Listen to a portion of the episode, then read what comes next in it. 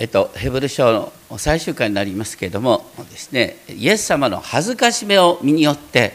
天の都を目指すということで今日お話ししたいと思いますけれども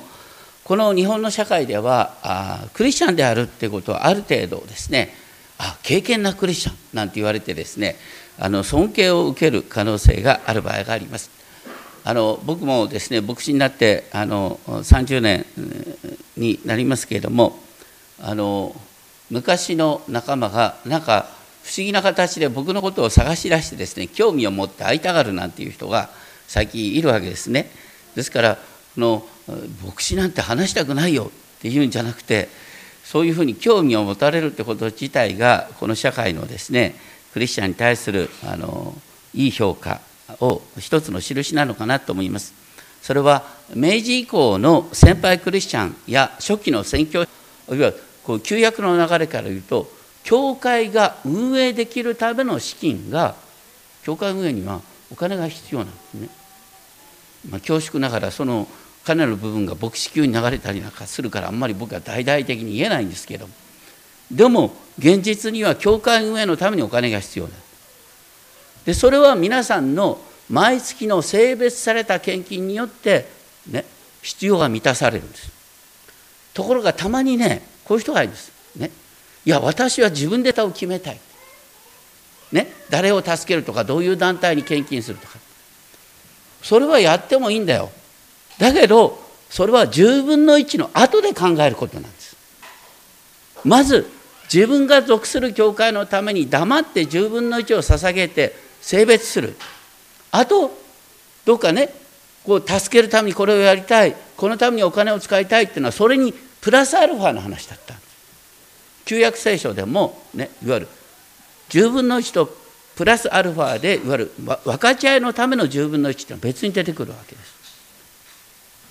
だからこの生贄ってみてあ僕教会の献金とは別の話が書いてあるんだ。これ別枠の話であって、ね、それを一色単にしてしまってはいけないということをあのまあねたまに教会財政大変になることがあるからちょっと覚えてそういうこともご理解いただきたいということでお話しします。そういう中で17節からねあなた方の指導者たちのことをよく聞きとこれもねなかなか自分で言いにくいんですけれども何のことかっていうとですね牧師の話真面目に聞けっていうことがここに書いてあるんです。ね、うちの教会の入会申請書にこの御言葉がそのまま書いてあるんですね。そうするとたまにですねあのかつてちょっとカルカルト的な結構ですね牧師の指導力のある教会から来た方がですねそのこと書いてあるのを見てあここでもなんか牧師の言う通り全部しなきゃいけないのかと思ってですねなんかビビっちゃう方がいるんですよ。うちの教会ではそんなことはないそんなことはないんだけどもでもあえてこの御言葉を入会申請書に書いてあるんです。何のためかっていうとね趣旨を理解してほしい。ここに書いてることは何かっていうと、ね、牧師は何をしてるかっていうと一人一人の魂のために見張りをしておりそしてですねいわゆるあの神に申し開きをする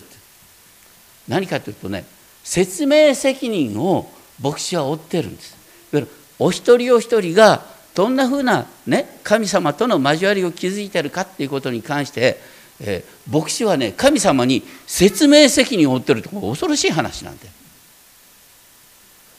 だから皆さんがねこう黙って何も言わずにですねこう礼拝をずっと休み続けるだとかですね何かあるのにですね知らせてこないとなるとこちらも気になるでしょ？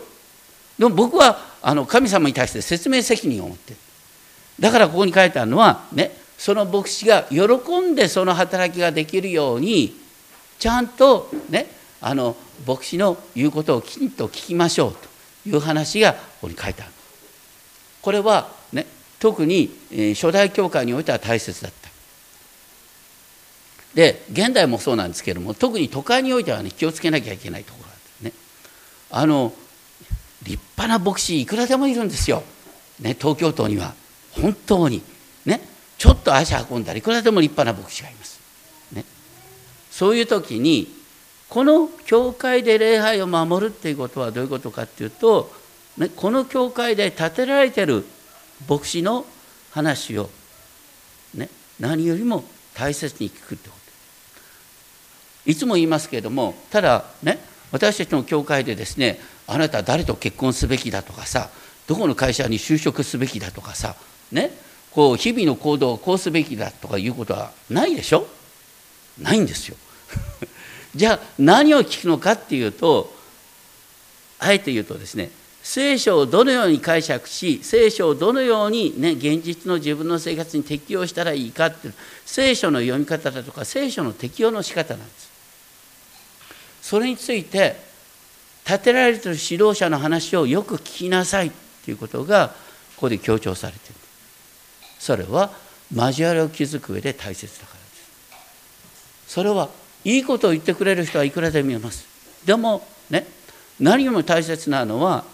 一人一人があどんな葛藤の中に生きてるのかなどんなことを考えながら生きてるのかなっていうことを見てるのはやっぱり群れの指導者である牧師なんです。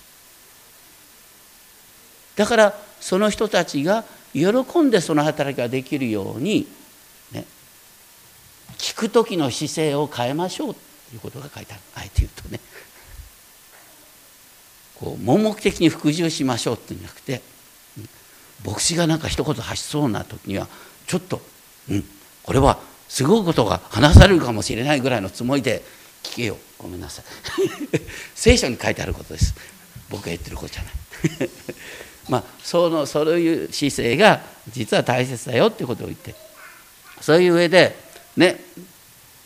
特に私たちのために祈ってくださいって18節出てくるってこれはあの そしてあの特に私があなた方のもとなく戻れるようになお一層祈ってくださるようにとこのですから著者はですね囚われの身となってたんじゃないか。でそういう中で20節21節がこれまた素晴らしい文章なんですけれどもこう20節21節の主語は何かと平和の神がなんですね平和の神が何をしてくださったかというと私の主イエスを死者の中から導き出されたって書いてあるんですね。ヘブル書にはキリストの復活が明言されてないんですほとんど。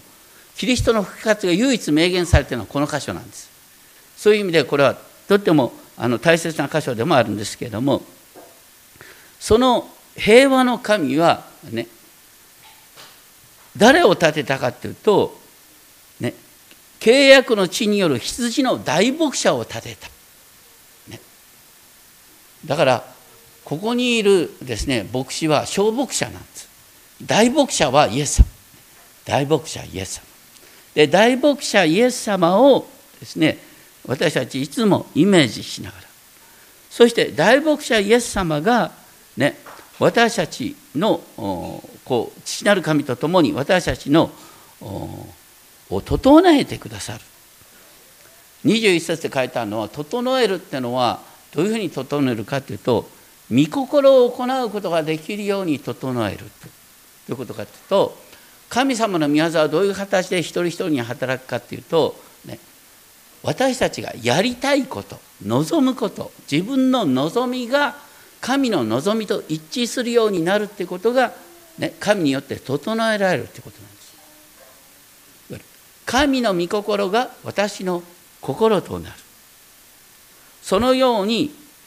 ね、神様はイエス様を通して私たちの心を整えてくださるんだよっていうことが書いてあります。だからこのこれもヘブル書に書いてあるんですけど良心の清めって書いてある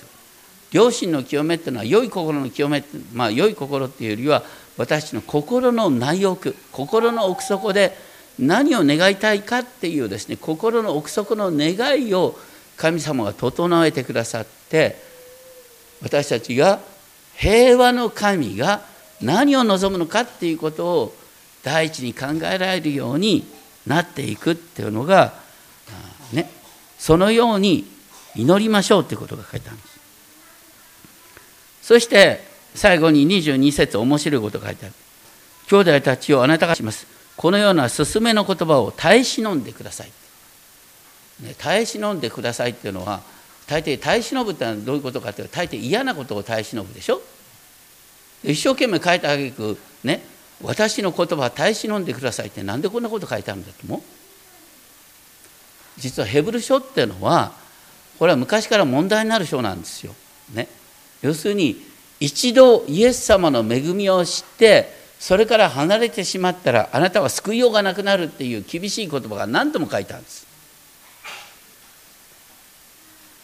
だからあの新約聖書の中で最も厳しい手紙の一つがヘブル書なんです。著者はそれを意識して厳しいことを書いた、ね、しかもその厳しいことをちょっと羅列した意味合いがある本当はもっと長く書きたかったんだ。もう十分長いんですけど。ね。でも簡潔に書いたんだよ。本当はもっと長く書きたかったんだ。っていうことがここにあるんです。でそれは何を前提としてるかっていうとこれが面白いんですけども。23節でね。兄弟テモテが釈放されると兄弟テモテって言ったら当時の人々はすぐ思い浮かぶのはあテモテってのはねいつもパウロさんと一緒にいた人ね。だからこのヘブル書の著者はパウロと結びつきがあるってことが分かる。それとともにね私のもとにはイタリアから来た人々がいる。でイタリアから来た人々があなた方によろしくと言って、ね、手紙の受け取り手がどこにいるかは分からないんですけれどもこのヘブル書の著者のもとにはイタリアから来た人々。これちょっとねあのこうあのオブラートにかけた言い方なんです。イタリアといったってどこから来たかってローマから来たんですよ。当然ながら。ね。パパウロが、ね、ローマに今日伝道したって話あるでしょ。ローマに多くのクリスチャンがいた。でもねパウロが迫害されるあたりの時に多くのクリスチャンが逃れてきた。んですそういう中でこのヘブル人の手紙がですねいわゆるこれからね、ユダヤ人が独立戦争を起こすってだからユダヤ人とローマ帝国の関係が非常に危なくなる。で同時にユダヤ人が内部の引き締めをどんどんやっていって間違った教えをですね摘発するようなあの厳しい運動が出てきた。そういう中で何を第一とするかということがここに書いてある。何を言いたいかというとですねあのこれは僕はこのかなりの角度であの推測できるんですけれども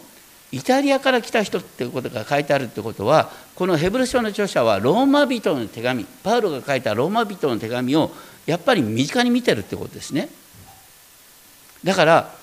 どっちかというとローマ人の手紙を補足するような意味で、ね、ローマ人の手紙にあんまり書いてないことをあえて強調して書くっていう意味でヘブル書ができたっていうふうに考えるとローマ書とヘブル書をセットに考えるとですね面白いんです。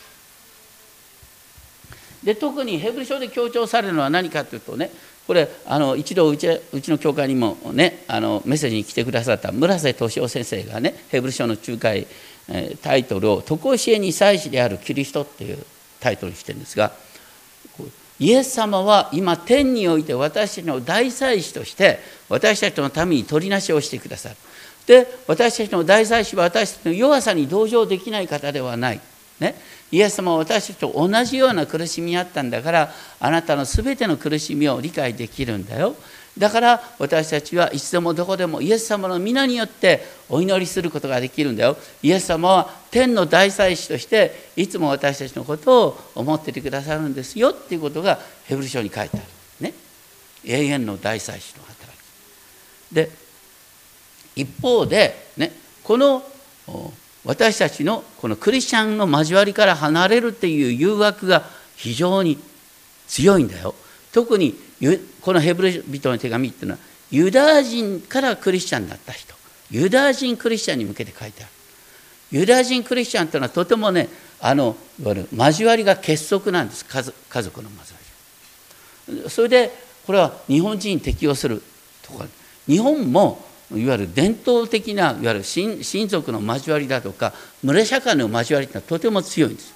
村社会の交わりが強いからなかなかクリスチャンになりにくいんです。だってねクリスチャンになるってことはやっぱり村社会の伝統に反することを受け入れて信じること。特にあの先祖崇拝のね伝統。これから抜け出るっていうのはなかなか大変なんです。ユダヤ人の場合は食物立法の交わりから抜け出るってことが大大変だった。だからユダヤ人クリスチャンも日本人クリスチャンも両方とも非常にねあの福音を聞く時にいつも障害がかかる、ね、クリスチャンになるのに難しい。ね、世界の民族の中で一番クリスチャンにしにくいのがユダヤ人と日本人なんです。ね、そういうことを前提にだからヘブル書を読む時にですね私たちもこの村社会の中で生きてて、ね、イエス様に従う時に、ね、いろんなことを言われながらねやっぱり元の交わりに戻った方がいいかなっていう誘惑がいつも働くんだよ。その中であなたはイエス様の恥ずかしめを身によってねやっと結論に来た。ね、今日の結論何かっていうと、ね、クリスチャンとして生きるってことはイエス様の恥ずかしめを身に負って生きることだから人からいろんなことを言われたって気にするな。ね、あなたはイエス様の弟子として、ね、人から非難されてるんだ。ぐらいのつもりでですねいつもね周りの目を気にするんじゃなくてイエス様が何を、ね、私に望んでるかということを意識しながらいきましょう。ということで、はい、お祈りしましょう。天のお父様私たちは本当にこの世の中で同調圧力を受けています。周りに合わせましょうという圧力をいつも受けています。そういう中で本当に私たちはイエス様の恥ずかしめを身によって天のエルサレムを目指すんだと言われております。どうか私たちがいつでもどこでも天のエルサレムを目指しながら生きることができますように。あなたが共にいて私たちの歩みを導いてください。